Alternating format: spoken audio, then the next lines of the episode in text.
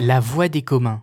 Il n'est pas possible de ressentir le temps ou de le percevoir par un de nos sens. Il n'est pas non plus possible de le parcourir avec la même liberté que l'on parcourt l'espace. Tout ce que nous avons à notre disposition pour comprendre le temps, ce sont les conséquences du temps. La durée, la mort, l'attente, le rythme, les saisons. Pourtant, le temps a une réalité. Nous nous en servons tous les jours. Le temps de travail, les cycles du sommeil, la durée d'une place de parking. Mais sait-on de quoi nous parlons exactement lorsque nous parlons du temps? Quand nous disons que nous parlons du temps, nous voulons dire que le temps passe. Mais du coup, il passe dans quoi? Et à quelle vitesse? Alors, face à des questions si complexes, de nombreux penseurs, philosophes ou scientifiques se sont penchés sur la question. Depuis la biographie d'Augustin d'Hippone à la relativité d'Albert Einstein, des outils, des courants, des thèses ont été produites pour réfléchir sur la nature du temps. Ces dernières nous conduisent à aborder le temps selon différents points de vue et, surtout, de prendre la mesure de la complexité de ce sujet, qui nous paraît pourtant si évident et si quotidien. Pour y voir plus clair, nous recevons un philosophe, et notamment philosophe des sciences, Baptiste Lebihan. Bonjour Baptiste. Bonjour. Baptiste, tu es chercheur à l'Université de Genève. Tu as écrit en français Qu'est-ce que le temps chez Vrin en 2020 C'est bien ça 2019, mais fin Ah, d'année 2019. 2019. oui. Alors il aborde la question très brutalement. Qu'est-ce que le temps? C'est un, vaste sujet. Est-ce que le temps a une, euh, une réalité objective? Est-ce que, est-ce que le temps c'est quelque chose déjà? Alors évidemment, ça c'est la question euh, compliquée et on va dire une difficulté euh, qu'on rencontre quand on travaille sur le temps, c'est que c'est un sujet assez euh, tentaculaire. Et finalement, c'est déjà assez difficile de se mettre d'accord sur ce dont on parle. Donc, si tu demandes qu'est-ce que le temps, est-ce que le temps existe, je pense que pour répondre à cette question, il faut déjà d'abord se mettre un peu d'accord sur ce dont on parle et essayer de déterminer euh, ce que sont les propriétés qu'on attribue habituellement au temps. Enfin, pour le dire de manière un peu plus simple, euh, qu'est-ce qu'on entend par euh, le mot temps euh, dans la vie de tous les jours? Et ça, je pense que c'est déjà la première question par laquelle il faut commencer à se mettre d'accord, c'est de quoi on parle. Oui, d'accord. Bah faisons ça. Voilà. Donc euh, finalement, dans ton introduction, tu as déjà parlé de, tu as énuméré pas mal de choses qu'on attribue euh, habituellement au temps. Tu as parlé des, des saisons. Donc voilà, là on a affaire à des- au corps des astres finalement. On, on- on- on compare euh, la rotation de la Terre euh, sur elle-même autour du Soleil. On a les saisons, donc on a des mouvements. Il semble que le temps ait affaire avec euh, avec euh, le changement, les mouvements. Oui. C'est aussi un concept qu'on utilise pour s'organiser finalement, puisque euh, on situe les choses dans le temps les unes par rapport aux autres, un peu comme on situe les choses euh, les unes par rapport aux autres dans l'espace. Par exemple, euh, si vous prenez les repas qui rythment une journée, tout à fait dire que votre repas du midi est, euh, a lieu entre votre petit déjeuner et votre repas du soir dans la dimension du temps, un peu comme dans l'espace, euh, un meuble peut être rangé entre deux autres meubles. Donc, on voit déjà qu'il y a un autre aspect du temps qui est l'aspect vraiment euh, organisation avec, Ouais. euh, avec des relations. Donc tu veux dire là on oui, voit que c'est un- c'est un événement, donc le repas de midi, et, et tu veux Mhm. dire qu'il y a une relation d'ordre en fait. C'est ça, entre les différents euh, événements.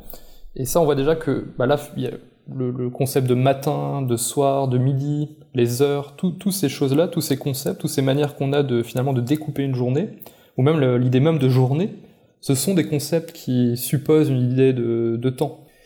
Mais là, ce qui est intéressant, c'est qu'on n'a pas cette idée de forcément de, changement. Donc on voit déjà que dans le concept de temps, on a plusieurs choses. On a un aspect qui est plus relationnel, ce que j'appellerais relationnel, en gros qui est un mot un peu juste rapide pour désigner un ensemble de relations entre les événements, et un autre aspect qui est plus le concept du, euh, changement, vraiment. Donc là on voit qu'on a déjà deux aspects qu'on attribue habituellement au temps qui sont, euh, qui sont assez euh, différents. Oui, d'ailleurs, j'ai un petit peu euh, triché. Tu, faisais référence à, mon introduction. Dans mon introduction, j'ai fait exprès de mélanger un petit peu les choses, la durée, la mort, l'attente, le rythme, les saisons. J'ai mis pêle-mêle comme une Macédoine, le temps perçu. Mhm. Est-ce qu'on peut observer du temps Donc on peut déjà se dire qu'il y a un temps on pourrait dire objectif, c'est-à-dire un temps des horloges, un temps qu'on observe qui est chronologique. Puis d'un autre côté, un temps subjectif, c'est-à-dire l'attente, l'ennui, un temps qui va à différentes vitesses. Tout à fait.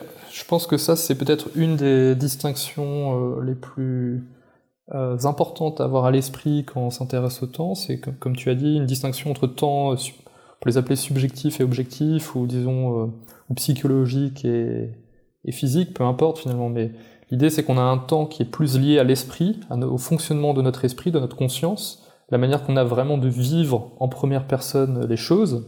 Donc ça, c'est le temps psychologique ou le temps euh, euh, de la conscience. Ou parfois, on parle aussi de temps euh, phénoménologique, qui est en fait dans le jargon philosophique, la phénoménologie, c'est la manière dont les choses nous apparaissent. Donc la manière dont le temps nous apparaît, entre guillemets.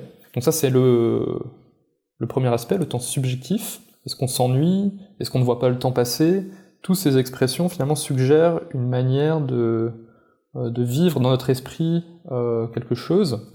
Et ça, c'est très différent, en tout cas en première approche, après on va parler de la, relation entre les deux, mais c'est très différent de ce qu'on appelle le temps objectif, qui est lui un temps qui n'a a priori rien à voir avec la conscience, avec la manière que l'on a de, euh, de vivre les choses. Par exemple, si vous pensez à une...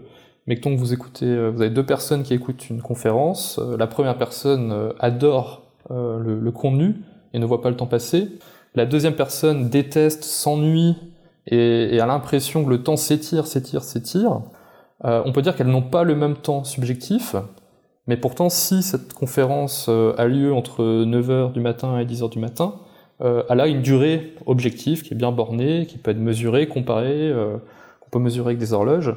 Et donc là, on voit que finalement, il y a différentes manières de vivre, d'expérimenter psychologiquement un même temps objectif ou physique.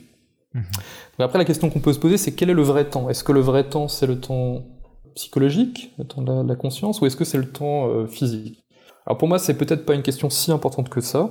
Euh, c'est peut-être même qu'une question de terminologie, finalement. À quoi on veut réserver euh, l'emploi du mot temps? Est-ce qu'on veut vraiment réserver ce mot pour décrire les choses telles qu'elles nous apparaissent, telles qu'on les vit Ou est-ce qu'on veut réserver ce mot pour la chose dans le monde qui est, qui est objective euh, et qui cause ces expériences?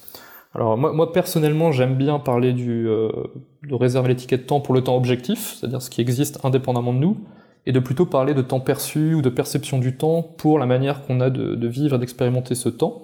Mais finalement, pour moi, c'est plus une, convention, et puis on peut, je peux tout à fait dialoguer avec quelqu'un qui, utiliserait l'autre terminologie, qui considérait que euh, le, temps, le temps véritable, c'est le temps psychologique, euh, ou qui considérait qu'il y a deux temps. Par contre, ce que je voudrais quand même, euh, que je ne serais pas prêt à accepter, c'est qu'il n'y a que du temps psychologique. Ou en tout cas, on va peut-être en parler plus tard, mais il faut de très gros, de très forts arguments pour soutenir qu'il n'y a que du temps psychologique et qu'il n'y a pas de temps physique. en tout cas, je pense qu'en première approche, c'est bon de savoir qu'il y a ces deux types de choses qu'on peut appeler le temps, mhm. et qu'il y, a de, y, y a de grandes discussions philosophiques à avoir sur la manière de, euh, de lier ces deux choses. Ouais, ouais, ouais. D'où ma question, hein, est-ce que le temps est une réalité objective? L'idée, c'est de dire bah, que on, a différentes approches. On, s'est mis d'accord euh, sur ce dont on parle quand on parle du temps. C'était notre première interrogation entre nous. Euh.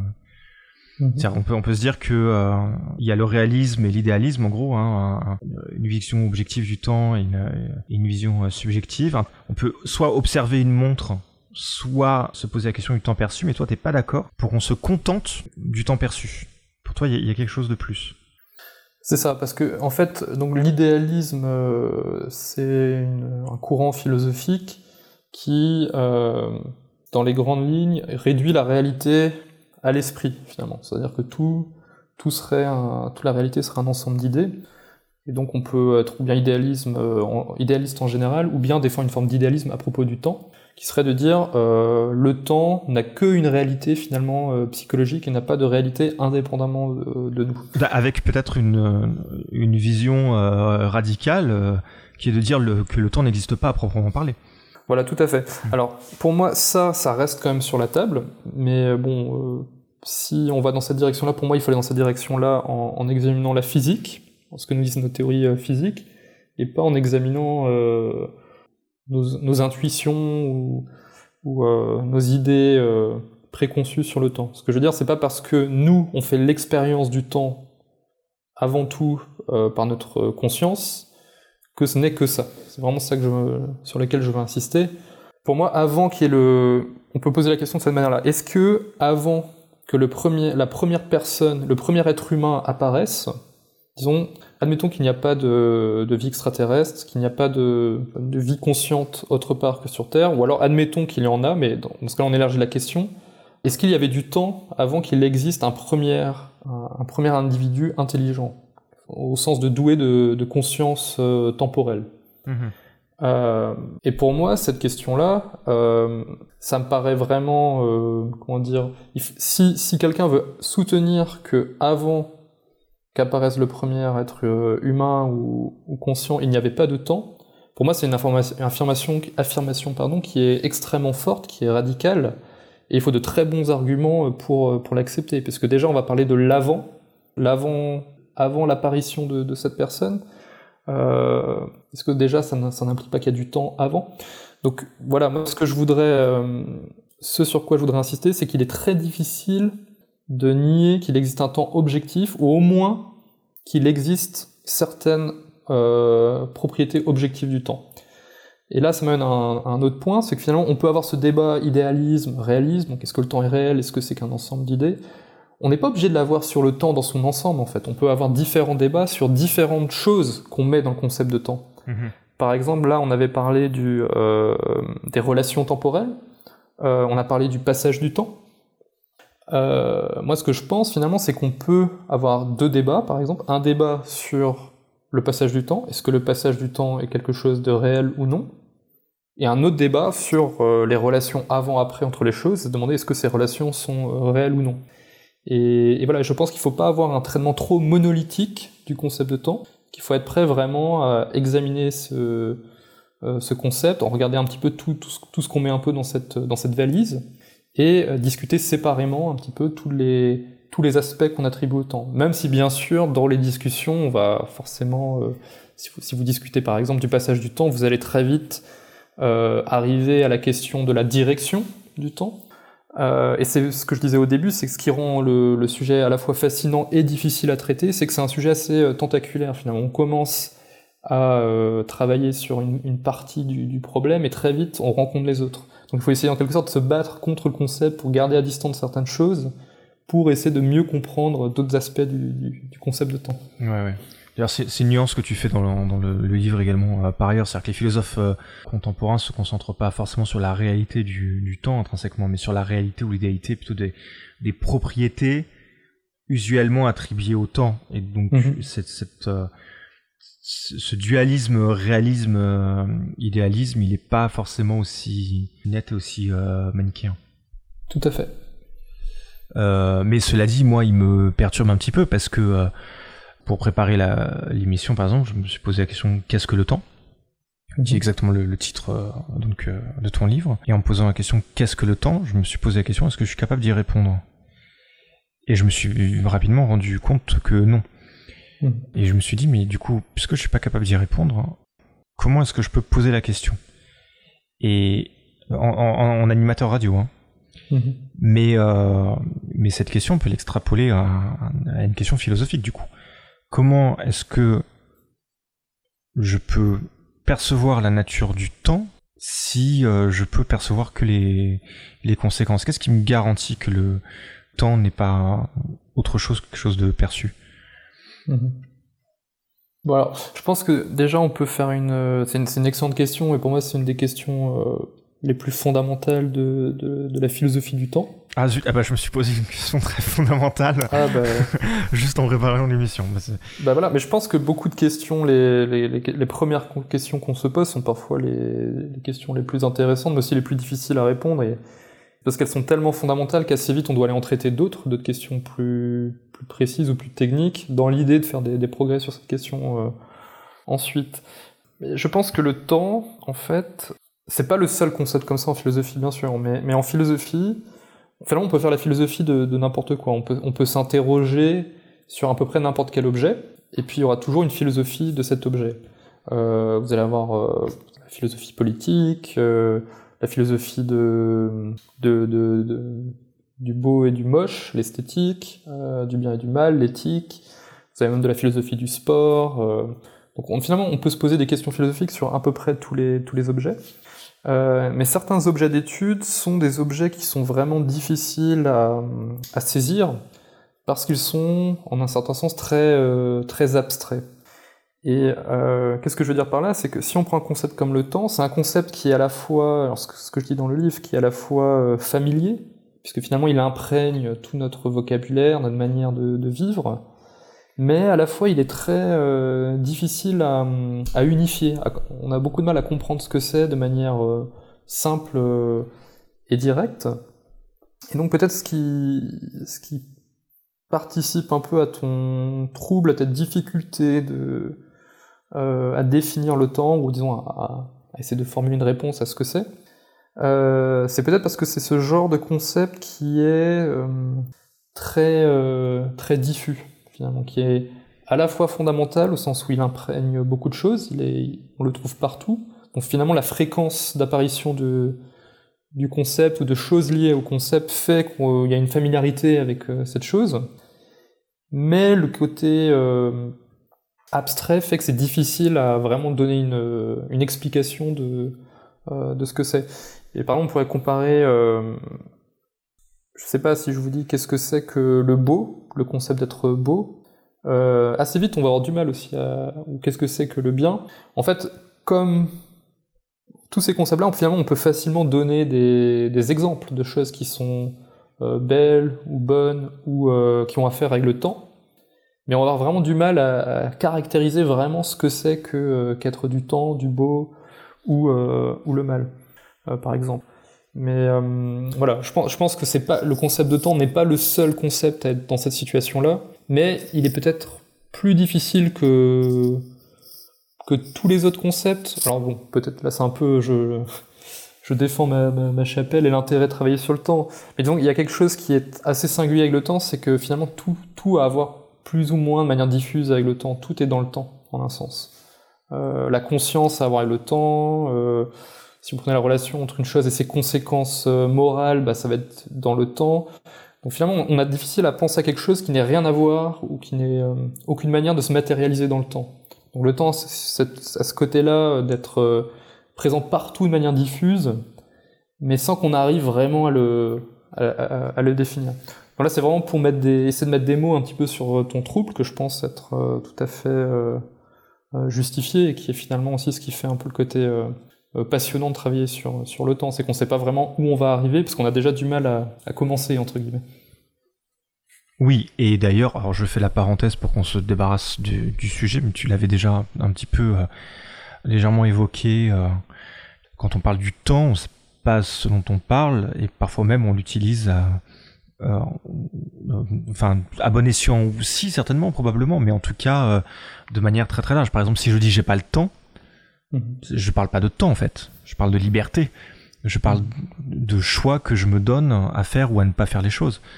Euh, mais par contre, j'évoque mon rapport au temps et, et, notamment mon rapport à, à l'organisation euh, temporelle, à mon agenda euh, euh mhm.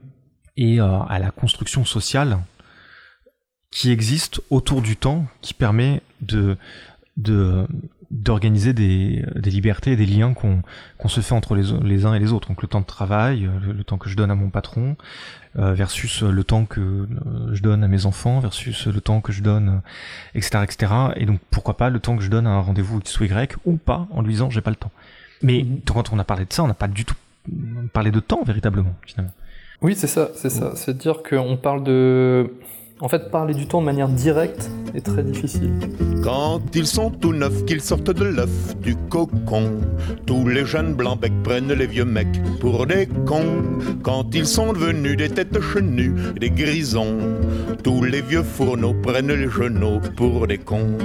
Moi qui balance entre deux âges, je leur adresse à tous un message. Le temps ne fait rien à l'affaire quand on est con, on est con. Qu'on ait 20 ans, qu'on soit grand-père, quand on est con, on est con. Entre vous, plus de controverses, qu'on caduque ou qu'on débutant. Petit con de la dernière averse, vieux con des neiges d'antan. Petit con de la dernière averse, vieux con des neiges d'antan. Naissants, les cons innocents, les jeunes cons qui ne le niaient pas, prenez les papas pour des cons. Vous les cons âgés, les cons usagers, les vieux cons qui confessaient le prenez les petits bleus pour des cons. Méditez l'impartial message d'un qui balance entre deux âges. Le temps ne fait rien à l'affaire. Quand on est con, on est con ait 20 ans, qu'on soit grand-père. Quand on est con, on est con. Entre vous, plus de controverses, qu'on caduque ou qu'on débutant. Petit con de la dernière averse, vieux con des neiges d'antan.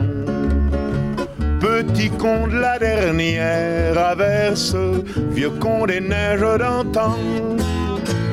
Cause commune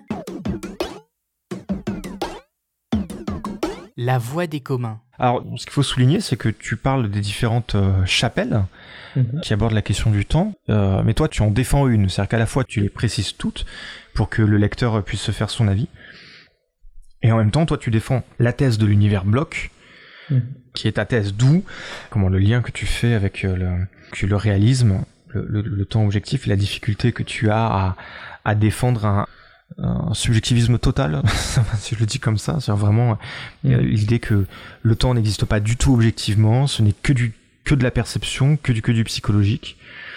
Et ça, c'est contradictoire avec euh, une conception de l'univers bloc. Donc l'univers bloc, en gros, c'est un il y a une réalité naturelle, un espace-temps quadridimensionnel euh, qui est la, la, la, continuité en fait de la, la relativité générale euh, d'Albert Einstein. Tout à fait. Alors, euh, voilà, il y, a énormément de choses dans, ce que tu as dit. Ouais, on peut reprendre tranquillement du coup. non, non, mais c'est passionnant, c'est très très euh, synthétique. Donc peut-être la, première chose que je...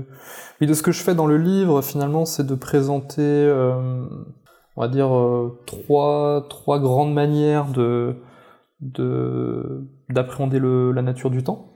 Ouais. Et effectivement, j'en défends une, la théorie de, de l'univers bloc ce que je fais, c'est ces différentes théories que je présente, ce ne sont pas des théories que j'ai euh, que j'ai inventées. Ce sont des théories qui euh, existent depuis euh, un certain nombre d'années et qui sont débattues par vraiment des, dizaines de, chercheurs. Donc la, théorie de l'univers bloc que moi je défends, c'est celle qui sociologiquement est majoritaire chez les philosophes des sciences euh, et, une partie des gens qui travaillent en philosophie contemporaine, en, métaphysique du temps. Mhm. Donc juste pour dire que c'est pas c'est pas quelque chose qui, qui m'est propre. Par contre, ce qui est intéressant, c'est que euh, en fait, c'est la plupart de ces discussions se sont faites en langue anglaise et ça n'est pas encore vraiment euh, entré dans l'opinion, dans la connaissance populaire. Ces, ces, théories ne sont pas encore entrées dans la, dans la connaissance populaire. Et celle qui est la, la, la, théorie préférée chez les philosophes et les physiciens, euh, est très peu connue finalement du, grand public, et c'est la théorie euh, de l'univers bloc. Euh, alors peut-être, pour en donner une caractérisation euh, assez rapide, ce que tu as dit tout à fait juste, c'est une thèse qui identifie notre réalité à un espace-temps. Alors qu'est-ce que ça veut dire qu'on vit dans un espace-temps et pas dans un espace qui évolue dans le temps? Eh bien, c'est l'idée que l'espace et le temps sont intimement liés, sont connectés l'un à l'autre, et finalement, l'idée, c'est que le temps et l'espace, ce sont des abstractions, ce sont des, manières qu'on a de découper le monde à partir de quelque chose d'autre qui est plus fondamental, et qui est cet espace-temps. Mhm. Et euh, l'une des peut-être des conséquences les plus faciles à comprendre pour, euh, comprendre cette théorie de l'univers bloc, c'est que le temps ne, ne passe pas, d'après cette théorie. Donc c'est une théorie qui rejette cette idée d'un écoulement du temps, d'un passage du temps. Donc si cette théorie est vraie, euh, il n'existe rien de tel qu'un écoulement dans, dans, le monde. Euh, ça veut dire aussi, euh, il y a une autre alors je sais pas si je parle de l'éternalisme dès maintenant, mais pour moi l'éternalisme. Oui, on, on commençait à y venir, oui, effectivement, tout doucement. Donc allons-y. Hein. Allons-y. De, toute façon, comme je disais, le temps, on commence à parler d'une chose, on arrive sur les autres. Donc on, on peut vraiment définir la théorie de l'univers bloc comme la conjonction de deux choses. Première chose, il n'y a pas d'écoulement du temps. Deuxième chose, euh, les choses passées et futures existent tout autant que les choses présentes. Alors qu'est-ce que ça veut dire? Évidemment, quand on parle d'existence, ça fait concept technique euh, un peu étrange. Euh, une réaction naturelle que j'entends souvent, c'est euh, bah, le... qu'est-ce que ça veut dire que euh, le passé existe ou n'existe pas? Euh, Ce qui est clair, c'est que le passé n'existe plus. Et de même pour le futur, ce qui est relativement clair, c'est que le futur n'existe pas encore. Euh, mais qu'est-ce que ça veut dire que le futur existe ou n'existe pas? Est-ce qu'on ne veut pas simplement dire qu'il n'existe pas encore? Et en fait, là, on a un débat euh, philosophique entre, entre deux positions. En fait, trois, mais je vais en faire deux pour l'instant pour, euh, pour simplifier. La première position est peut-être plus intuitive, c'est ce qu'on appelle le présentisme. C'est-à-dire finalement la réalité n'est rien d'autre que le présent. Donc si prenons prenons euh, trois exemples, euh, un, un, événement passé, un événement présent, un événement futur. Donc prenez un événement passé, je sais pas vos, votre, votre dernier euh, anniversaire. Alors allez-y, chers auditeurs, on vous invite. Prenez votre anniversaire. Un événement présent, ben, on va prendre ce, ce temps qu'on passe ensemble. Et euh, un événement futur, euh, moi ce que je prends dans le livre, c'est euh, la, la colonisation de, de Mars. Bon, admettons que ce n'est pas simplement un, un événement fictif et que ça va euh, arriver. Alors, bien sûr, le problème c'est qu'on n'a pas connaissance, donc on ne peut pas savoir quel va être l'événement qui, qui va arriver. Ouais. Mais ce que dit le présentisme, de toute façon, il va dire, bah, de toute façon, la, la réalité, elle se réduit aux événements présents. Donc ce moment qu'on passe ensemble existe, tout court, on dit.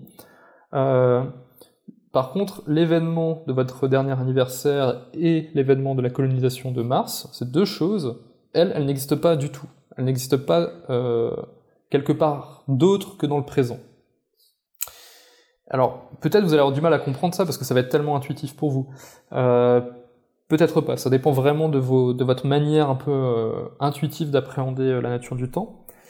Mais pour comprendre cette position du présentisme, ce qui est utile, c'est de la mettre en, en opposition avec l'éternalisme.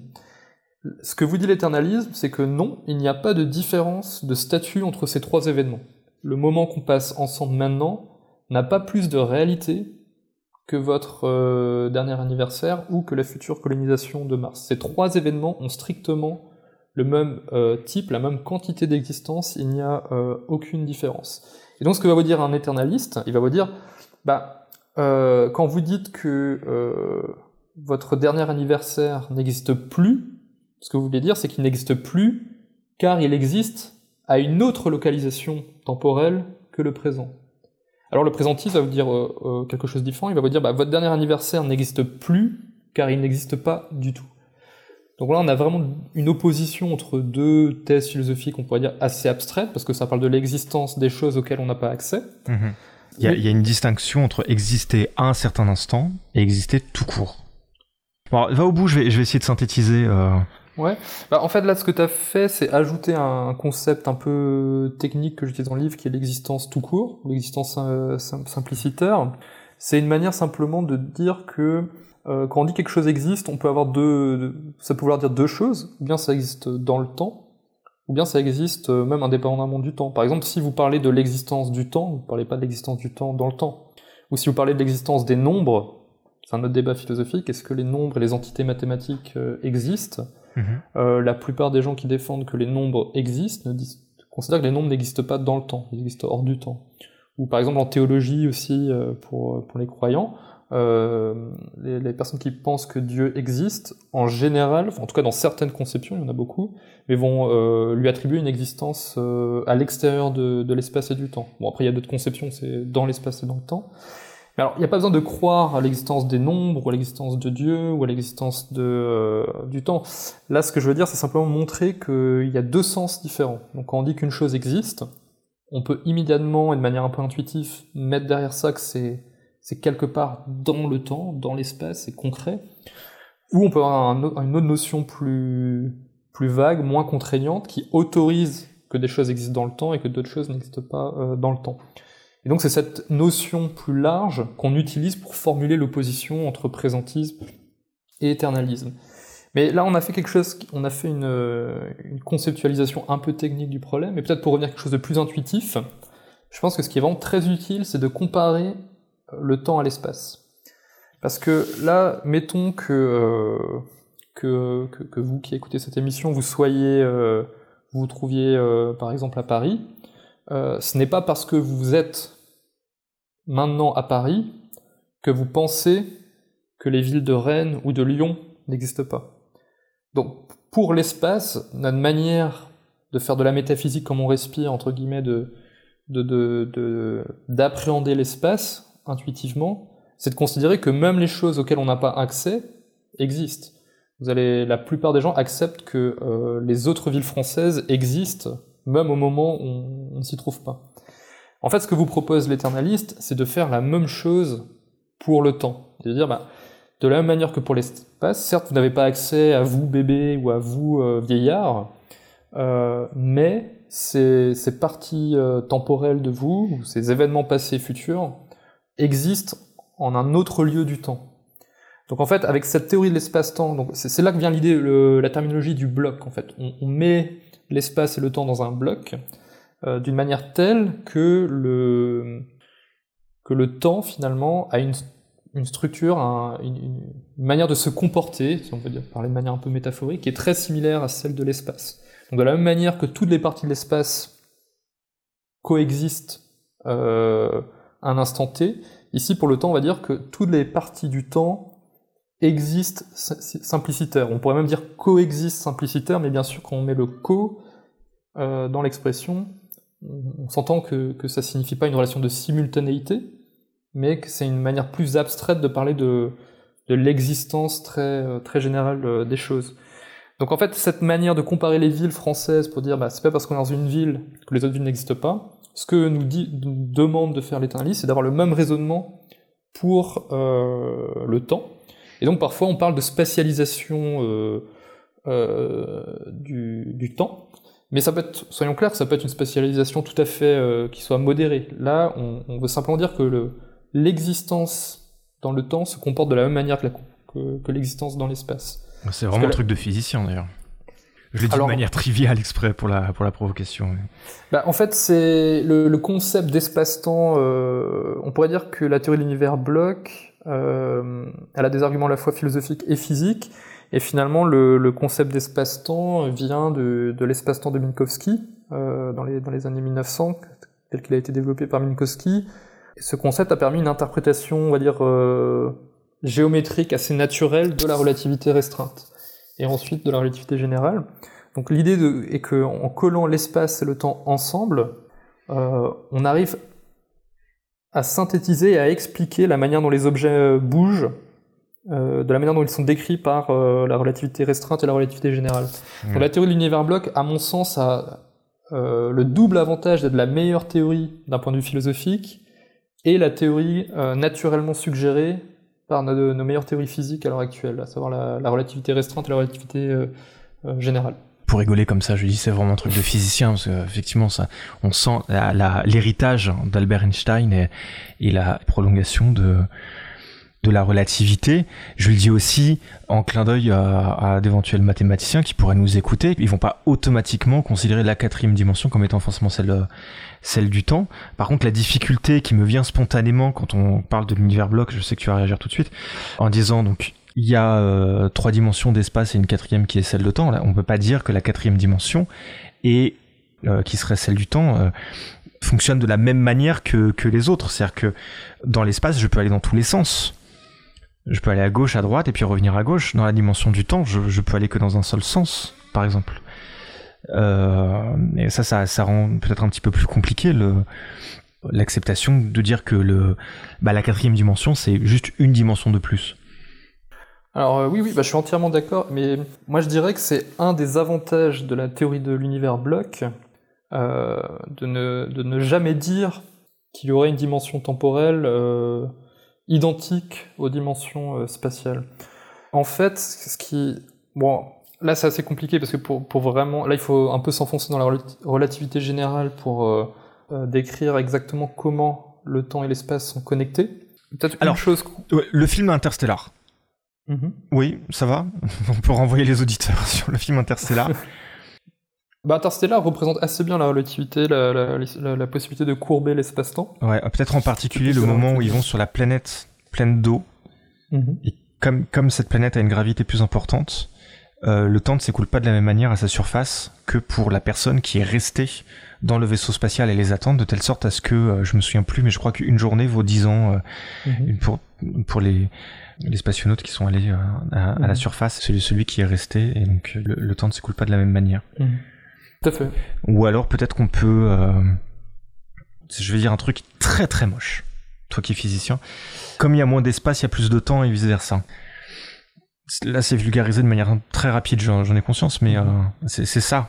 Comment le lien que tu veux faire avec la relativité générale Oui, sinon c'est une bonne manière de, le voir. En fait, on pourrait dire que si vous mesurez euh, la distance spatiale entre deux événements, euh, la, distance que vous allez mesurer ne va pas être la même en fonction de votre point de vue, d'où vous êtes localisé au moment où vous faites la mesure. pareil pour le temps. En fait, les, les durées mesurées ne vont pas être les mêmes en fonction d'où vous êtes. Par contre, les durées spatio-temporelles ou les distances spatio-temporelles, elles, elles sont euh, indépendantes de d'où vous êtes. Donc qu'est-ce que ça suggère? Ça semble suggérer que les, on a des distances euh, réelles dans l'espace-temps entre deux, entre deux points. Mais par contre, la manière qu'on va avoir de, de dissocier cet espace-temps en espace d'une part et en temps d'une autre, euh, d'une autre part, va dépendre du chemin qu'on va prendre entre notre point de départ et notre point d'arrivée. Ça va dépendre est-ce qu'on va passer par euh, dans des environnements gravitationnels euh, comme dans Interstellar où c'est à cause d'un trou noir qui est une entité très très massive qui courbe l'espace-temps.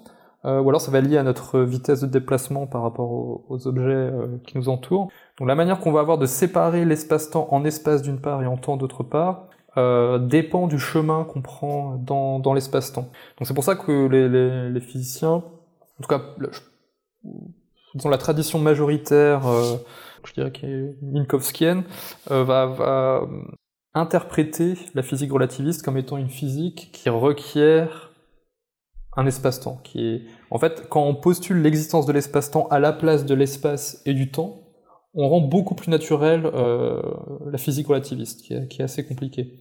Donc euh, en quelque sorte, c'est une, on a une forte incitation à accepter que ce que les philosophes appellent l'ontologie, comment est le monde si la théorie est vraie, que l'ontologie de la relativité est une, euh, est, une, est un monde dans lequel on a un espace-temps où l'espace et le temps sont connectés l'un à l'autre. Et donc c'est ça qui nous permet de dire que passé, présent, futur coexistent même si on n'y a pas accès. Bah voilà, parce qu'en fait, le... on est d'accord que le présentisme est une position plus intuitive. Moi, j'ai commencé, par exemple, quand j'ai fait mon mémoire de recherche, euh, mon premier mémoire de recherche en, Master 1, je voulais défendre le présentisme. Je me suis dit, ah bah mince, il y a un problème ah avec la relativité. Ah voyons voir comment rendre compatible le présentisme avec la relativité. Et je me suis rendu compte que c'était euh, c'était pas pas possible, en tout cas pas possible sans avoir vraiment des, des hypothèses très très bizarres. Alors peut-être qu'on est passé un petit peu vite sur le présentisme. on rappelle aux, auditeurs. Donc là, on a beaucoup parlé l'éternalisme. On a plusieurs cadres de pensée éternalisme, présentisme. On a même, on l'a pas dit, le non-futurisme qui, qui se rapproche du, du présentisme. On a ces trois champs de réflexion. Euh, là, on a beaucoup parlé de l'éternalisme, le présentisme un, petit peu moins, on y est passé très vite, mais tu, l'as quand même défini. mais alors pour le synthétiser, moi je vois le présentisme comme un nuage statique dans l'espace, mais qui, qui se transforme sur place en fait. Et en fait, mhm. le présent serait une espèce comme ça de boule en, mouvement, donc il n'y a pas de passé, il n'y a pas de futur. Et en fait, le présent se reconstruit en permanence. Ouais, moi, une, une, une, métaphore que j'aime bien, c'est avec une scène de théâtre, finalement, où ouais. Tu t'imagines que le théâtre, c'est la réalité, la scène de théâtre, c'est la réalité. Ok. Et t'as des, as des figurants qui entrent et qui sortent euh, de, de la scène. Et donc, le présentisme nous dit finalement, c'est comme un flux continu. Vous avez des, des figurants qui entrent et qui sortent. Un peu comme on a, et donc on a un renouvellement constant finalement de, des personnes qui sont sur la scène. On peut dire la scène du, la scène de la réalité. Alors bien sûr, après, toute métaphore a ses limites, parce qu'on peut se dire, oui, mais d'où viennent, euh, d'où viennent ces figurants et où vont-ils? Eh bien, si vous êtes présentiste, vous pensez qu'ils viennent du néant, ou qu'ils y retournent, entre guillemets, ou qu'ils vont dans un... Puisque finalement, ce que nous dit le présentisme, c'est que les choses entrent dans l'existence quand elles deviennent présentes, puis quittent l'existence, quittent la réalité lorsqu'elles cessent d'être présentes. Ouais. Donc, Et, euh, cet, argument d'ailleurs, il est assez, euh, assez confortable finalement. Parce que, alors, fait, sur le passé, il est compliqué. Parce que les événements n'existent plus. Je sais pas, ma, ma naissance peut-être par exemple, ça n'existe plus. Puisque je suis déjà né depuis pas mal de temps. Mais euh, il a existé. Donc je peux quand même lui donner une réalité. En revanche, sur le futur, tu prenais l'exemple tout à l'heure de la colonisation de Mars en 2200. Euh, si le passé, le présent et, et le futur coexistent, comme dans l'éternalisme, je peux dire que la colonisation de, Mars, l'événement, la colonisation de Mars en 2200 les poussières, euh, existe. Mais du coup, c'est une hypothèse, cet événement, par rapport à la représentation qu'on se fait du présent maintenant. Qu'est-ce qu'on fait d'une autre hypothèse où la colonisation de Mars se fait en 2300 et une autre en 2400 et puis une autre euh, finalement c'est pas Mars mais c'est Titan? La, la thèse que tu, que tu présentes du non-futurisme, du coup, elle est assez confortable parce qu'elle fait l'intermédiaire entre les deux. Mhm. Elle dit que le, le passé et le présent existent, mais pas le futur. En fait, c'est un, bloc en croissance. La réalité, c'est un espace-temps à quatre dimensions, comme tu le défends dans l'éternalisme. Mais à chaque instant qui passe, la, la taille de la réalité augmente le long de la dimension temporelle. Je suis tu vois, très prudent dans la Mhm. manière de le dire parce Mhm. que c'est C'est tout à fait juste. c'est à je crois le dire pas trop mal en, en le disant comme ça je, je vais faire un peu le centriste de, de service du coup le, le non futuriste le non- non-futurisme pardon c'est un c'est un, un bon intermédiaire entre l'éternalisme et le présentisme non? Euh, oui, bah oui, bah sinon c'est exactement. Ça, euh, super ouais de, de- Non, non, mais de- je te déboîte j'arrive tu l'as dit un peu comme Non, non, mais ça c'est ce que j'ai, c'est ce que, non, mais c'est très bien parce que c'est ce que j'ai essayé un peu de, de montrer dans le dans le livre que, à première vue, la- l'approche la, plus intuitive, la plus confortable, c'est le non-futurisme. Le passé, le présent existe, mais pas le futur. Alors pourquoi elle est confortable? Alors là, peut-être, je vais je vais un peu étayer ce que tu viens de dire en montrant quel est le problème philosophique de chacune des trois approches. En fait, ce que, ce que tu viens, tu as déjà euh, esquissé le problème du, du présentisme et le problème de l'éternalisme, mais je vais en dire un peu plus, et après je vais parler du problème du... Je vais d'abord motiver pourquoi on aimerait se tourner vers le non-futurisme en montrant les, la pro- les, les problèmes des deux autres approches, et ensuite on va voir pourquoi le non-futurisme n'est pas forcément euh, si euh, intéressant. si sexy ok Voilà. Donc le présentisme, en un slogan, le problème du présentisme, c'est son passé. On va voir que le problème de l'éternalisme, c'est son futur. Alors pourquoi euh, le problème du présentiste, c'est son passé? Eh bien parce que, bien sûr, on vit dans le présent, mais le présent est vraiment structuré par le passé, est conditionné par le passé, et on réfère constamment au passé, que ce soit à travers l'histoire, la grande histoire, ou que ce soit à travers euh, simplement nos, nos souvenirs de ce qu'on a, par exemple, euh, mangé hier, ou on est, on est constamment à penser, à référer ce, qui est dans le, dans le passé. Donc le présentisme vous dit que rien de tout ça existe. Alors le problème que, philosophique que rencontre alors le présentisme, c'est d'expliquer comment on peut énoncer des vérités à propos du passé. Par exemple, si je vous dis hier, euh, hier il a plu euh, à Paris. Admettons que ce soit que ce soit vrai. Bon, je pense que c'est probablement pas vrai. Ça dépend. Ça dépend à quel moment euh, vous allez euh, écouter euh, cette cette émission. Mais imaginons que vous, vous rappelez, vous avez le souvenir qu'il y a eu un événement de pluie euh, à la date d'hier. Euh, et donc vous énoncez cette phrase. Hier, il a plu à Paris. Maintenant, vous savez que cette phrase est vraie. Et maintenant, je vous pose une question euh, philosophique, métaphysique, qui est qu'est-ce qui fait que cet énoncé est vrai? Qu'est-ce qui rend cet énoncé vrai? Si le passé n'existe pas, alors ça ne peut pas être ce passé, puisqu'il n'existe pas. D'accord? Donc vous allez pouvoir dire oui, mais ce qui rend vrai cet énoncé, c'est que j'ai le souvenir, que je me rappelle que ça s'est passé. Sauf que non, ce n'est pas une bonne réponse, puisque euh, ça, ça, simplement, ça va simplement rendre compte de l'énoncé que vous vous souvenez qu'il s'est passé quelque chose. Mais on ne veut pas simplement dire que vous vous souvenez qu'il a plu euh, à Paris hier, on se demande est-ce qu'il est vrai qu'il a plu à Paris hier? Et si vous êtes présentiste, finalement, vous allez menacer l'ensemble des vérités à propos du passé, parce que vous réduisez votre conception de ce qui existe seulement au présent. Donc vous perdez en quelque sorte les vérités à propos du passé. Donc après, on a bien sûr, les philosophes ont inventé plein de stratégies pour expliquer pourquoi il y a des vérités à propos du passé. Alors peut-être qu'il y a un monde abstrait euh, qui, qui, stocke les vérités à propos du passé, même si ces vérités ne sont pas fondées dans le monde naturel. Qui serait ma euh, mémoire, par exemple, c'est ça Cet espace abstrait? on, on, pourrait par exemple parler de... Alors je sais pas si j'utilise l'expression, mais de, mémoire ontologique. C'est-à-dire que ce serait pas la mémoire de, des personnes, mais une sorte de mémoire... Euh, euh, par exemple, si vous avez un dieu dans votre ontologie, dont les philosophes parlent assez facilement de, de Dieu, j'espère que ça va pas choquer les, les, euh, les auditeurs, mais on parle de Dieu comme un peu d'un d'un dispositif explicatif, donc euh, qu'on peut s'autoriser ou non quand, quand, on explique. Mais là, par exemple, vous pouvez penser que le présentisme euh, est compatible avec des vérités à propos du passé, parce que vous avez l'esprit d'un Dieu qui stocke des vérités à propos du, passé. Évidemment, si vous êtes athéiste, vous pensez que Dieu n'existe pas, vous n'avez pas cette, euh, cette option-là. Et donc vous allez devoir trouver d'autres euh, d'autres endroits, entre guillemets, plutôt que la tête de Dieu, pour stocker ces vérités à propos du passé. Euh, et donc là, on peut peut-être imaginer qu'il y a un monde abstrait de vérité, un peu comme il y aurait peut-être un monde abstrait d'entités mathématiques, quelque chose de ce genre-là. Ça, c'est une, une, hypothèse qui a été explorée. Euh, enfin voilà. Ouais. Euh, l'éternaliste, lui, euh, son problème, c'est le futur. Puisque, en soutenant que la colonisation de Mars va avoir lieu, alors toi, la manière que tu as eu de, de formuler le problème, c'était plutôt en termes de connaissances. On, on, on, ne sait pas quand la colonisation de Mars va avoir lieu, est-ce que c'est en 2200, 2300, ainsi de suite, ou est-ce qu'elle va avoir lieu un jour? Ouais, c'est ça. Et donc du coup, le fait qu'on ne sache pas fait coexister, donc on, on l'éternalisme pense que le passé, présent, futur coexistent, mais là on fait même carrément coexister des, euh, euh, des événements futurs ensemble finalement. Plus, alors, non, alors non, non, non, parce que en fait, là, ce qu'on peut faire, c'est... Euh, là, il faut bien distinguer l'exemple que j'ai pris. Donc, la colonisation de Mars, c'est juste un exemple pour déclencher un peu notre imagination et comprendre de quoi on parle. Bien sûr. Mais, mais je peux être beaucoup plus prudent en vous parlant de, des événements futurs sans indiquer ce qu'ils sont. Donc ce qu'on peut dire, c'est que d'après l'éternalisme, les événements passés, présents et futurs coexistent, même si on a accès à absolument aucun événement futur. Ou alors peut-être certains faits, on sait par exemple que, euh, que sais pas, que la, la planète Terre sera encore là demain, par exemple. Donc ça c'est une chose future c'est, de manière un peu lâche, on pourrait parler d'un événement futur. Et ce que je veux dire, c'est qu'on n'a pas besoin de spécifier quels vont être les événements futurs, les choses futures, pour pouvoir en parler. Donc là, en fait, en quelque sorte, il faut euh. Mais c'est comme pour le passé, finalement. On ne connaît pas tous les événements passés, et pourtant on peut parler du passé en général.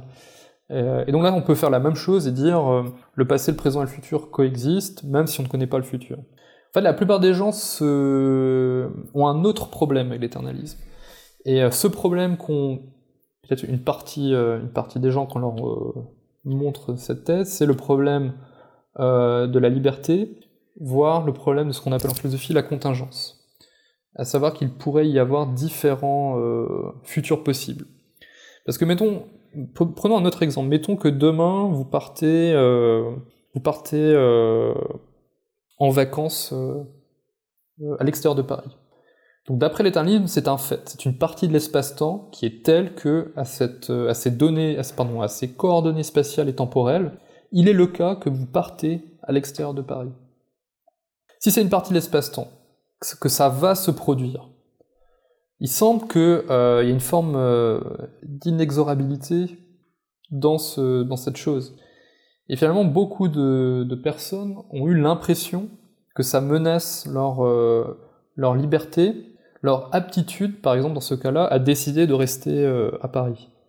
Donc il y a tout un débat sur le fait de savoir est-ce que l'existence du futur, si elle est avérée, génère une nouvelle forme de détermination, déterminisme, que, que moi dans le livre j'appelle un déterminisme existentiel. Est-ce que l'existence du futur nous contraint dans le présent? Alors euh, moi, je pense qu'on peut répondre à ce problème, mais en tout cas, euh, je pense qu'il est clair qu'il y a un problème à discuter, et que beaucoup de gens de mon expérience, ont des réticences quand on leur parle de l'éternalisme, parce que ça les, ça les bouscule un petit peu dans leur idée que euh, le futur est une page blanche sur laquelle on peut venir écrire. Finalement, c'est plus comme si c'est déjà programmé, la structure de la réalité est telle que c'est déjà programmé de quelle manière on va euh, faire des choix et, euh, entre guillemets, avancer dans le futur. Alors, quand tu dis programmé, on, pourrait le voir par exemple avec euh, l'idée de destin et par exemple un dieu qui a déjà déterminé ce qu'on ce qu'on fait, ou peut-être programmé dans le sens où il existerait une équation mathématique euh, infiniment complexe qui serait capable déjà de définir tout ce qui va se passer. Et donc en fait, c'est un, un enchaînement d'événements euh, et de conséquences qui font que le futur est, est inévitable. Enfin, c'est programmé dans un sens très Mhm. très large. Voilà, c'est ça. C'est une manière c'est une sorte de métaphore évidemment pour parler de l'idée de détermination, de déterminisme. Et euh, en fait, il existe beaucoup de sources possibles de déterminisme. Il y a une énorme quantité de, déterminismes qui peuvent être discutés. Peut-être pour en citer quelques-uns qui sont les, plus connus. Il y a le déterminisme qu'on appelle euh, nomologique, donc euh, nomos loi, donc déterminisme lié aux lois de la nature. Si vous pensez que le monde est régi par des lois de la nature et que ces lois de la nature sont déterministes, alors les choses se produisent d'une manière qui est déterminée par ces lois déterministes. Ça, c'est un premier exemple. Un autre exemple qui parlera peut-être plus aux gens qui ne sont pas habitués euh, à la philosophie ou à la physique, c'est le déterminisme euh, socioculturel. Par exemple, en naissant dans une certaine euh, sphère d'une société humaine, euh, vous allez euh, avoir accès naturellement à un capital culturel, un capital euh, monétaire différent. Donc vous allez être partiellement déterminé par votre localisation dans la société à avoir accès à telle ou telle chose. Là, je dis ça pour dire en fait que l'idée de déterminisme peut prendre des formes très diverses. On peut avoir un déterminisme qui est lié à une, une situation dans la société, on peut avoir un déterminisme qui est lié à des lois de la nature, et finalement, avec l'éternalisme, on a peut-être un nouveau type de déterminisme, qui est le déterminisme existentiel. Alors, est-ce que c'est problématique ou non? Bien sûr, ça dépend. Est-ce que vous, vous êtes convaincu euh, Est-ce que à la base, vous avez un problème avec le déterminisme déjà? Parce que si vous êtes déjà convaincu que tout est absolument déterminé au niveau euh, nomologique, au niveau des lois de la nature, par exemple, là, finalement, qu'on vienne redéterminer par une autre euh, source le cours des choses, ça va pas vraiment vous émouvoir, puisque vous avez déjà accepté que le monde était déterminé. Par contre, si vous pensez que le monde est indéterminé, dans ce cas-là, là, vous allez avoir un problème, parce qu'en fait, vous allez devoir vous battre contre absolument toutes les sources du déterminisme pour montrer que euh, les êtres humains, euh, ou les choses, même indépendamment de nous, ne sont pas déterminés par euh, différentes choses. Donc ce qu'on pourrait dire, c'est que en philosophie, on aime bien distinguer entre différents types de déterminisme, et l'éternalisme introduit un nouveau type potentiel de déterminisme, qui peut être plus ou moins problématique en fonction de ce que pensent les gens. Mais par exemple, je pense que même avant de faire de la philosophie, euh, il y a une partie de la population qui croit au destin, par exemple. Donc si vous, votre, euh, vos intuitions, votre manière de, votre philosophie de vie entre guillemets, c'est que euh, tout est écrit, euh, que chaque chose a une destinée particulière. Alors, à mon avis, c'est pas la philosophie la plus répandue, mais je pense qu'il y a quand même une partie de la population qui, qui a cette manière de, de vivre à l'esprit. Si vous pensez que tout est écrit, bah, dans ce cas-là, l'éternalisme euh, va pas vraiment vous émouvoir plus que ça, puisque que tout soit écrit à cause de la volonté de Dieu, à cause de la nature, ou à cause de l'existence du futur, ça ne change pas la manière, euh, ça ne change pas le résultat final finalement. Donc là, c'est vraiment pour signaler que euh, est-ce que le problème de l'éternalisme est un réel problème ou non? La réponse à cette question va aussi dépendre beaucoup euh, des présupposés de chacun. Mhm. Et donc du coup, le non-futurisme. Parce qu'on a Alors, dit le, le problème des deux autres, et il nous reste le non-futurisme. Bah, le non-futurisme espère avoir le beurre et l'argent du beurre, puisqu'il il dit le, le passé existe, donc aucun problème à rendre compte des vérités à propos du passé, comme pour l'éternalisme finalement. Euh, si vous dites euh, hier euh, il a plu à Paris, ben, c'est parce qu'il y a une partie de l'espace-temps qui est telle que ce volume d'espace-temps inclut un événement de pluie à Paris. Donc c'est vraiment très très facile d'expliquer pourquoi l'énoncé est vrai. Donc ça c'est facile pour l'éternalisme et c'est facile pour le non-futuriste. Euh, et puis vice-versa, quand on regarde le futur, le non-futuriste, tout comme le présentiste, admet qu'il n'existe rien dans le futur, et donc c'est comme une page blanche, et donc c'est tout à fait euh, facile pour lui de dire que euh, le futur est ouvert et contingent, euh, que tout est à écrire. Donc c'est souvent, euh, cette position est présentée comme la position peut-être la plus attrayante avant de faire euh, de la philosophie. Alors quel est le problème du, du non-futurisme? Eh bien, si le problème de l'éternaliste était son futur, le problème du présentisme c'était son passé, je vous laisse deviner quel est le problème euh, euh, du, du non-futuriste enfin, Je te laisse deviner si tu, tu veux. Moi? Ah bah en Ouais. fait, euh, ouais, j'en, j'en- moi le premier qui, me vient, et en fait j'ai formulé un peu ma question comme ça tout à l'heure, pour te lancer la perche, euh, on vit dans un monde en croissance, et le temps est en croissance aussi finalement, on rajoute du Mhm. présent, à chaque instant on rajoute du présent. Première question, on, on rajoute du présent dans quoi? On grandit dans quoi? Alors ça, c'est une question qui, qui rejoint un petit peu la, la question de, de la, de la croissance de l'univers, où on rajoute simplement le temps. Euh, L'autre question que je me pose, c'est comment est-ce qu'on peut être sûr qu'on est présent du coup? Si Tout on à vit fait. dans un monde en croissance en permanente. S'il y en a un qui a un problème avec le passé et un autre qui a un problème avec le futur, mais il y en a forcément un qui a un problème avec euh, le présent. Eh oui, eh oui. bah le, alors le problème, problème, moi, il me tracasse. un- Disons, le problème de savoir dans quoi, euh, dans quoi exactement euh, apparaît le, le présent. Je veux dire, on pourrait dire c'est comme pour l'espace en, en cosmologie, on, peut- on peut tout à fait comprendre que l'espace euh, s'étend sans qu'il s'étende dans quelque chose d'autre. En fait, mathématiquement, on arrive à, représenter des, des propriétés intrinsèques de la géométrie qui requièrent pas finalement un, objet qui soit à l'extérieur de l'espace pour enregistrer euh, ces modifications. Donc pour le temps, pourquoi pas euh, de même accepter que bah, le, le bloc grossit selon la dimension temporelle. Mais moi, le problème qui me semble le plus important, c'est le, le deuxième problème que tu as mentionné. Et donc effectivement, c'est un problème avec le, le présent. Qu'est-ce que c'est exactement le présent dans le cadre de la théorie de l'univers bloc en croissance? Dans le livre, l'exemple que je prends, c'est prenons euh, un événement passé, par exemple Socrate euh, qui s'apprête euh, à voir le, la qui a été condamné à mort. Cet événement passé, il est tel que Socrate a la croyance, au moment où il va boire et, et s'empoisonner, il a la croyance qu'il est présent. Alors peut-être qu'à ce moment-là, il pense pas au fait qu'il est présent, mais en tout cas dans un coin de sa tête, il sait il a la croyance qu'il est présent. Et pourtant, en un certain sens, euh, si la théorie de l'univers bloc est correcte, il se trompe par rapport à nous. Puisque rappelez-vous que le non-futuriste dit que le passé existe tout autant que le présent.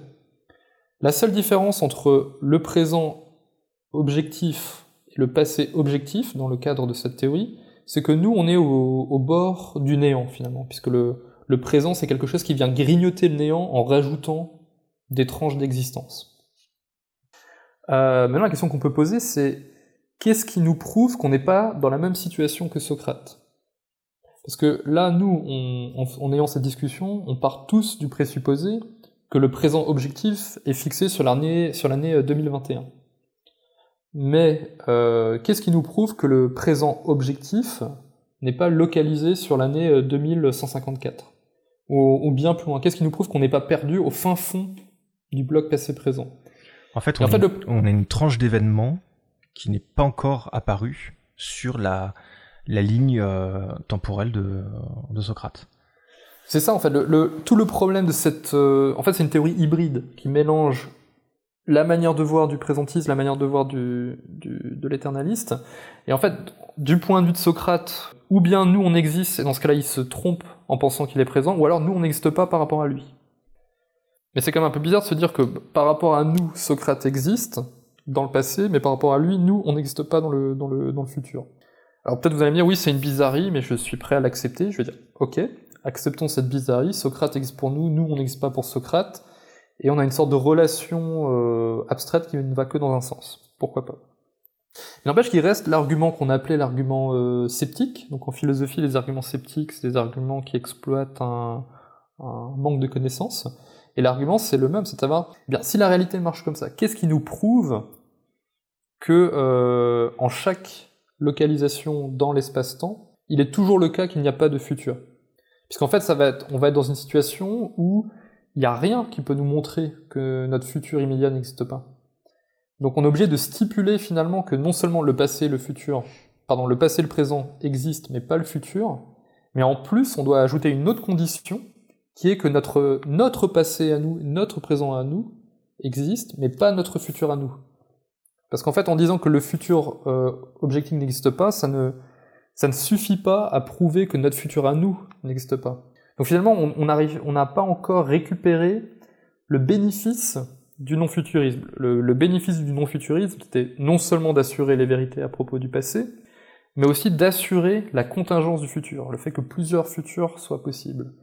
Mais finalement, là, on a, ça ne permet pas de faire ceci, puisque euh, on a toujours la menace que notre futur à nous soit, euh, soit écrit, euh, puisqu'il est peut-être écrit pour les 50 ans à venir, et il est simplement ouvert ensuite. Donc, si on, conclut sur la théorie de l'univers bloc en croissance, c'est une théorie qui est peut-être la, la, plus attrayante pour le sens commun, pour les gens avant de, de, de faire de la philosophie, parce qu'elle est, elle coche beaucoup de cases, mais elle a cette bizarrerie qui est de d'avoir ces problèmes un peu d'existence relative, où Socrate existe pour nous, mais nous on n'existe pas pour Socrate, et d'avoir du mal à assurer, à nous, à nous permettre d'être sûr que notre futur est ouvert. Donc ça, ce sont des, défauts qui sont généralement euh, élevés contre la théorie de, l'univers bloc en croissance. Mais là, vous allez peut-être me dire, oui, tout ça, ce sont des raisons philosophiques, euh, c'est toujours compliqué de choisir, et je vais dire, oui, c'est vrai. Mais heureusement, la physique, à mon avis, nous dit aussi, nous donne aussi de très bons arguments contre le présentisme et contre le non-futurisme, et là, les arguments sont les mêmes. Et l'argument, c'est de dire, bah, la relativité nous montre que c'est impossible de découper notre espace-temps en instants. Donc c'est impossible de trouver un présent non ambigu qui soit le même pour tout le monde. Donc la manière d'organiser les choses dans l'espace-temps en, en, comment dire, en, surface de choses présentes, là on parle en termes géométriques, cette manière de faire, enfin le résultat va être différent en fonction de, votre manière de, de vous déplacer euh, dans l'espace-temps ou de votre environnement gravitationnel. Et donc, ce qui est remis en cause, là, à peu près tout le monde euh, accepte ce point-là, c'est l'universalité du temps. Ce qu'on appelle l'universalité du temps, dont tu as parlé tout à l'heure, c'est que le temps s'écoule euh, de la même manière pour tout le monde. Alors, on n'est pas obligé de parler d'écoulement du temps pour décrire ça, mais en fait, les, durées enregistrées ne sont pas les mêmes en fonction de, voilà, du, chemin euh, des gens. Donc ça veut dire qu'il n'y a pas de présent absolu. Mais si vous n'avez pas de présent absolu, comment vous allez faire pour définir le présent et dire que seul le présent existe? Comment vous pouvez dire que seul le présent existe si ce qui est présent est quelque chose de relatif à des points de vue?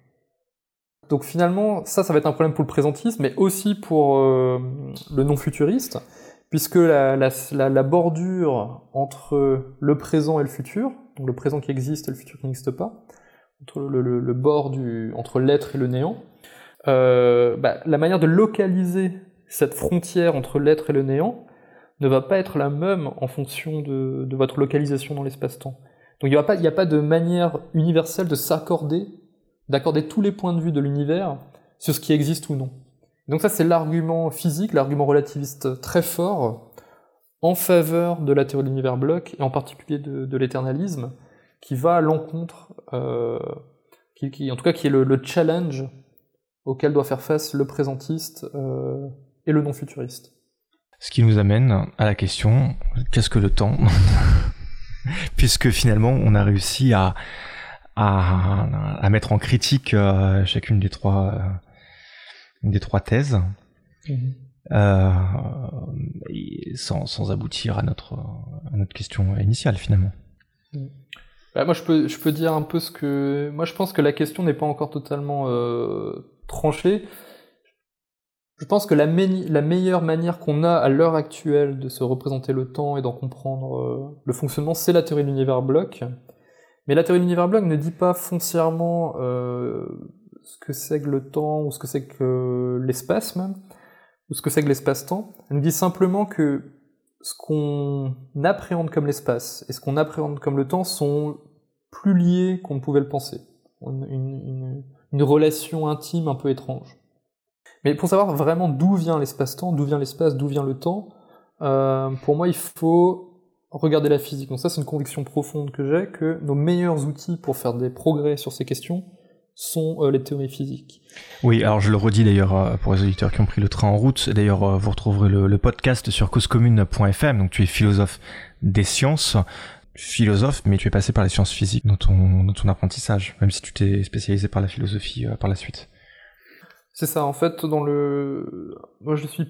Mais la plupart de mes diplômes sont en philosophie, et je suis... Euh... J'ai un diplôme aussi en philosophie des sciences, euh, j'ai étudié un petit peu la, la physique euh, en parallèle, euh, et je travaille dans une communauté de philosophes de la physique, où la plupart des gens ont une double formation en philosophie euh, et en physique. Ouais. Ce, qui, ce qui donne peut-être un peu le, la couleur un peu, euh, un peu scientifique du type de philosophie que, que, que je pratique.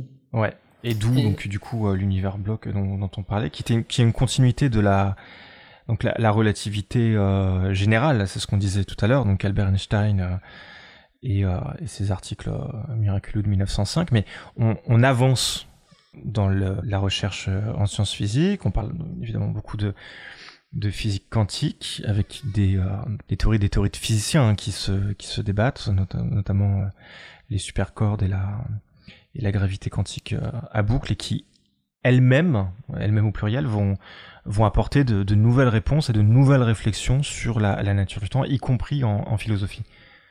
Mhm, Tout à fait. Ah, la- la première chose à dire, c'est que j'ai pas de, je suis pas un scientiste au sens où je pense que tout ce qui est dit par une, par les sciences doit être accepté de manière immédiate et, et- non critique. Je pense qu'il doit y avoir un dialogue entre philosophie euh, et science, surtout sur des questions très abstraites comme celle de la nature euh, du temps. Euh, mais moi, mon point de vue, c'est que sur la question du temps, la physique et la philosophie vont dans la même direction. euh, bon, alors bien sûr, mes- tous mes collègues ne vont pas être d'accord, mais, mais moi, mon point de vue, c'est que la philosophie et la physique pointent dans la même direction en disant que quelque chose qui ressemble à l'espace-temps existe euh, à notre échelle. Alors, après, euh, pour la physique en construction que tu viens d'évoquer, théorie des cordes, gravité quantique à boucle, euh, là, c'est ce sur quoi je travaille depuis euh, quelques années. Donc, je suis spécialisé en philosophie de, de la gravité quantique, qui est, un, qui est le nom qui désigne l'ensemble des théories physiques qui visent à aller plus loin que la relativité générale et la physique quantique, qui sont de manière assez connue. euh, enfin, la plupart des gens savent qu'il y a une tension entre les deux. Donc, euh, ce sont deux, deux manières de, de traiter différents types de phénomènes qui ne fonctionnent pas bien ensemble. Donc, beaucoup de physiciens sont attelés à la formulation d'un nouveau cadre théorique, d'une nouvelle théorie, comme la théorie des Mhm. cordes. En gros, l'infiniment grand et l'infiniment petit ne fonctionnent pas avec les mêmes équations. Et du coup, un des grands enjeux euh, de la physique moderne, c'est de faire le lien entre les deux. Je le dis C'est c'est ça. En très fait, très les- vite, hein, mais Voilà, c'est ça. C'est ça, dans les grandes lignes. Et euh, même si, voilà, et par exemple, si vous prenez les trous noirs, donc qui, qui sont des objets fascinants, certains trous noirs, bon, ils sont, ils sont quand même, euh, la plupart d'entre eux, très, très grands, mais la densité est telle que même ces grands objets euh, nécessitent une compréhension euh, quantique pour vraiment euh, comprendre mieux ce que, ce que sont ces objets. Donc, c'est pas simplement une sorte de, de lubie un peu théorique de vouloir avoir un cadre unifié, euh, c'est que pour comprendre certains objets comme les trous noirs, on a besoin de faire des, progrès et d'avoir un nouveau cadre théorique qui unifie euh, euh, relativité générale et, la théorie quantique des, champs.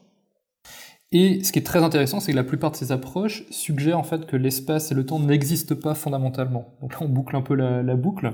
Ce qui pourrait être un peu une sorte d'ironie de l'histoire, c'est que peut-être que la physique du futur va finalement donner des raisons un peu empiriques, basées sur, sur, sur la physique, euh, de défendre des thèses philosophiques qui avaient semblé très radicales, à savoir que l'espace et le temps n'existent pas fondamentalement et émergent de quelque chose d'autre.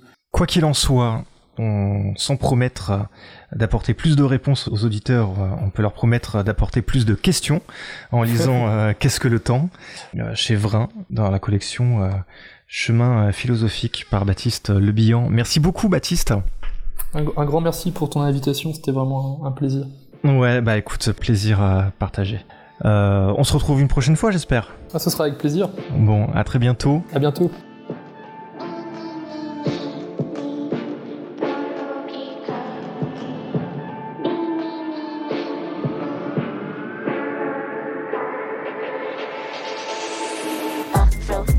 Then